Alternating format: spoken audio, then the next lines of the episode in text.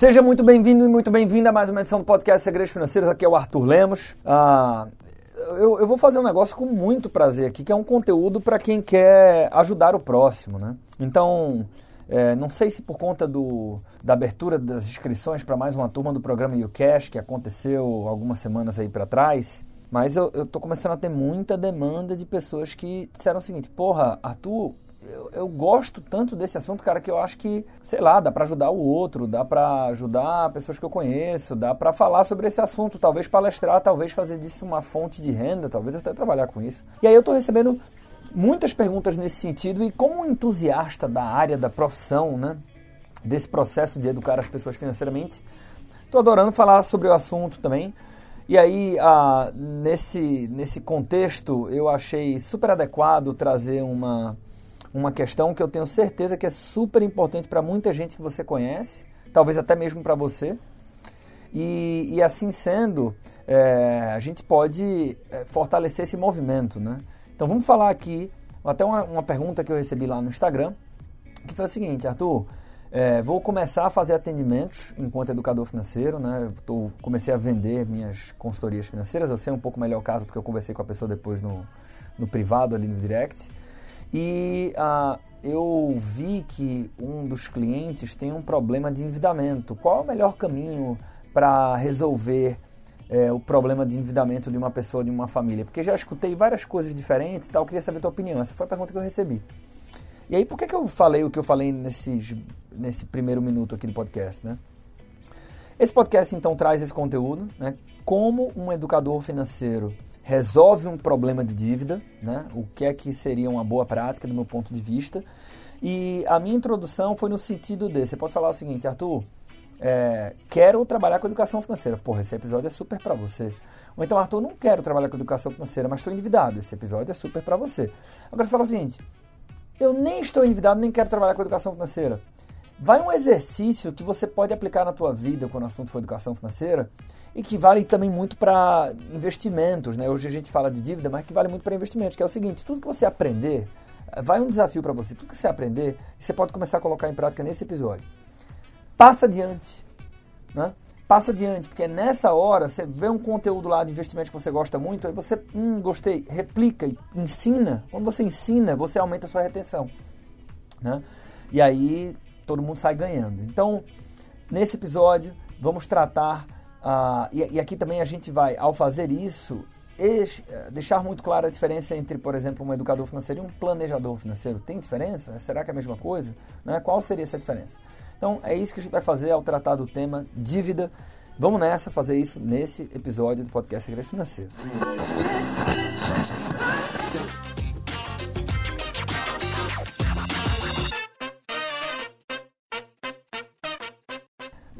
Uh, começo aqui pela provocação que eu fiz no final. Né? Uh, qual a diferença entre um educador financeiro e um planejador financeiro, afinal? Né? E talvez até um, um, um, outro profissional de finanças. O educador financeiro, que é aquele que educa, né? que, que instrui, que orienta, ele está muito preocupado com o entorno, ele está muito preocupado com o contexto. Ele sabe que por trás daquela planilha de Excel, do orçamento daquela pessoa, tem uma pessoa, tem uma família, tem uh, um, um contexto, inclusive emocional, que faz com que o melhor caminho nem seja sempre o mais racional.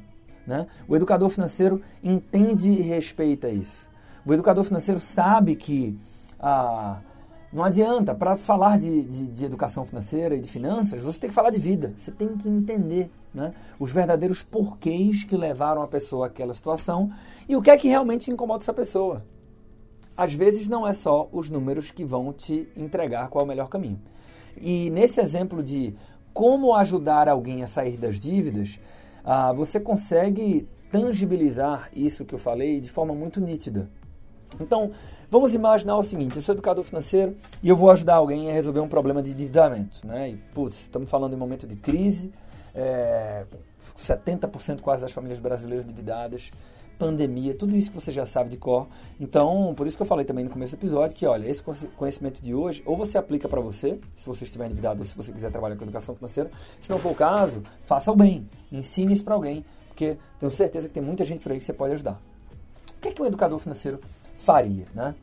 Ah, eu, eu, vou fazer aqui, isso na verdade pode se, desdobrar em mais perfis, mas eu vou, para esse podcast aqui, tratar é, a, de três perfis. O primeiro deles, imagina que chega alguém para pedir tua ajuda, ou alguém que você vai ajudar, e você percebe que essa é uma pessoa fria, calculista, racional, analítica. Tá tudo bem, ela está endividada, mas ela não está sofrendo com isso, né? Ela tem muita consciência de que aquilo talvez, inclusive, seja um fato extraordinário. Ou seja, aquela pessoa que fala o seguinte, ó, aconteceu algo que não estava previsto, em função disso eu me endividei, mas essa é uma situação passageira. Né? Eu sei por que eu me endividei, estou endividado, não tem problema, eu quero a sua ajuda para resolver, porque eu sei que vou resolver esse problema. Ou seja, a, a, esta pessoa está tratando o problema endividamento com muita a, transparência, com muita frieza, com muita clareza. Então, esse é o tipo de perfil que você pode propor algo num caminho mais racional. Né? Então, opa, tá, tudo bem. Vamos detalhar aqui quais são as dívidas que você tem. Né? Quais são as informações que a gente tem sobre estas dívidas. E taxa de juros, prazo, saldo devedor, é, se teve entrada, se não teve entrada.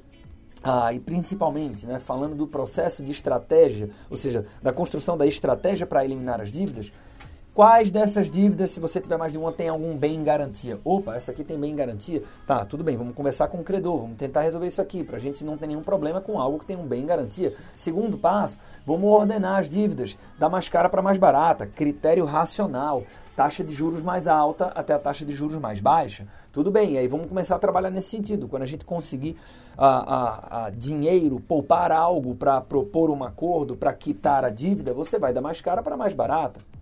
Então aqui você entende que a pessoa, o teu cliente, a pessoa que você vai ajudar, ela está emocionalmente preparada para tratar do problema de um ponto de vista quase que estritamente racional. Que tecnicamente é o melhor caminho. Né? Mas para o bem ou para o mal, nem tudo na vida se resume ao tecnicamente. Então vamos imaginar um segundo perfil, que é uma pessoa que está endividada, que ela tem consciência disso, e que ela está extremamente abalada emocionalmente por isso. Né? Ela tem vergonha, ela se sente mal, ela se sente derrotada, fracassada, ela está fragilizada por conta das dívidas. Né?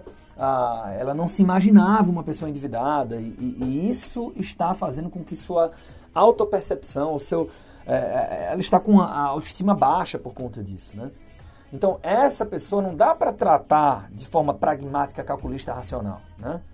Aí talvez você tenha uma abordagem que, tecnicamente, números não é o melhor caminho. Mas, tecnicamente, quando você leva em consideração o comportamento, pode ser um caminho super eficiente. Né? O... Aqui no Brasil a gente conhece muito o Robert Kiyosaki, né? que é autor do Pai Rico, Pai Pobre. Mas tem um, uma espécie de guru das finanças pessoais nos Estados Unidos, que é o Dave Ramsey. Esse cara é super conhecido e ele é ele é muito uh, popular lá nos Estados Unidos e ele é muito conhecido também por uh, defender um orçamento duro, um padrão de vida dentro das suas possibilidades, é, não tenha dívida, elimine dívida se você tiver, evite financiamento estudantil. Tal. Ele é conhecido por isso, inclusive você que é meu amigo aqui, educador uh, financeiro, vale a pena acompanhar o conteúdo do Dave Ramsey. Né? o cara é, construiu um, um império bilionário lá em educação financeira. Né? Ah, pois bem, e o Dave Ramsey ele tem uma metodologia que serviria muito bem nesse momento, né? Que ele diz o seguinte, ó, você tem que passar para a pessoa ah, uma estratégia né, de, construção, de eliminação das dívidas que vai motivá-la, né? Porque esse é um jogo difícil. Quando as pessoas estão endividadas, quando a gente está endividado, realmente é, é, é, é, é complicado, mexe com o nosso emocional, às vezes traz ansiedade, estresse, etc. Então você tem que fazer com que a pessoa tem a sensação de que ela está no caminho certo, que ela está vencendo, que ela está conseguindo, que ela está ficando mais rica, mais rica na perspectiva de que, ora, se eu devia 10 mil e hoje eu devo 9, mês passado, e esse mês eu devo 9 mil, eu estou mais rico, né? eu estou caminhando na direção certa. Então você tem que entregar essa clareza de que ela está caminhando na, na direção certa, porque emocionalmente ela precisa disso. Né? Então, neste caso, a gente abandona critérios como ordenar taxa de juros, etc. E você iria, por exemplo, né, para um possível critério aqui, tá? Nesse perfil. Vamos ordenar suas dívidas da menor para maior. Né? Olha só que interessante, da menor para maior. Por quê? Né? Por que isso? Porque, imagina a pessoa tem uma dívida de 10, de, de sei lá, 150 reais. Né? Outra dívida de 300 reais. E uma outra dívida de 10 mil reais. Se a dívida de 10 mil reais tiver a maior taxa de juros e eu utilizar um critério estritamente técnico, eu vou querer eliminar primeiro a dívida de 10. Mas a dívida de 100 é uma dívida que eu consigo matar rápido, talvez um mês ali, alguns dias, dois meses eu consigo matar essa dívida. Então, na hora que você planilha isso, e a pessoa diz assim: pronto, você primeiro vai matar essa aqui. Né? Todo, todo, todo o seu esforço financeiro vai ser para eliminar essa dívida, renegociar, conversar com o credor, matar essa aqui. Aí a pessoa vai lá, 30 dias, pum, derrubou uma dívida. Você já tem uma vitória aqui, né? O big win, né? Ou uma pequena vitória. Você, putz, eliminei uma, porra, parabéns. Né? Agora a sua próxima é de 300. Ah, mas a taxa de juros da dívida de 10 mil é um pouco maior e tal. Vamos na 300. Mais um, dois meses, pô, derrubou outra dívida. Né? Isso, para quem está fragilizado, fragilizado emocionalmente, é mega importante. Né? Então percebe a diferença do planejador é, é, é, quase que estritamente técnico e do educador financeiro, que ele considera contexto, considera vida. E vou te trazer um, um terceiro perfil aqui, que seria uma terceira estratégia possível uh, para que você elimine uh, as dívidas da tua vida. Esse terceiro perfil, é, ele, ele, ele nem está fragilizado emocionalmente, não é que essa pessoa precisa de pequenas vitórias e tal, não é o caso dela. Uh, e também ela não está na posição do nosso primeiro perfil, onde ela pode tratar o problema de maneira absolutamente racional e calculista. Né? Por quê? Porque de repente ela tem uma dívida familiar. Então, até é uma pessoa ah, que, que vai, que conseguiria lidar com o assunto de forma mais racional, como o nosso primeiro perfil, mas essa dívida familiar está destruindo ela. Né? Porque é uma dívida que ela tem, sei lá, com o irmão mais novo dela.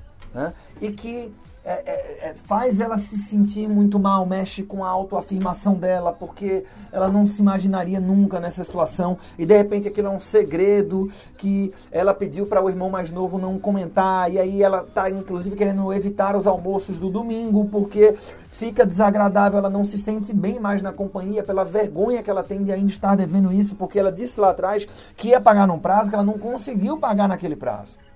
Olha só, e aí, às vezes, tem o, o, almoço da família, e aí as crianças saem depois do almoço e ficam os adultos e falam de negócios, e fica aquele negócio que ela, ela não pode falar como é que está o emprego, ou, ou a empresa, se está bem ou se está mal, porque uh, o irmão está...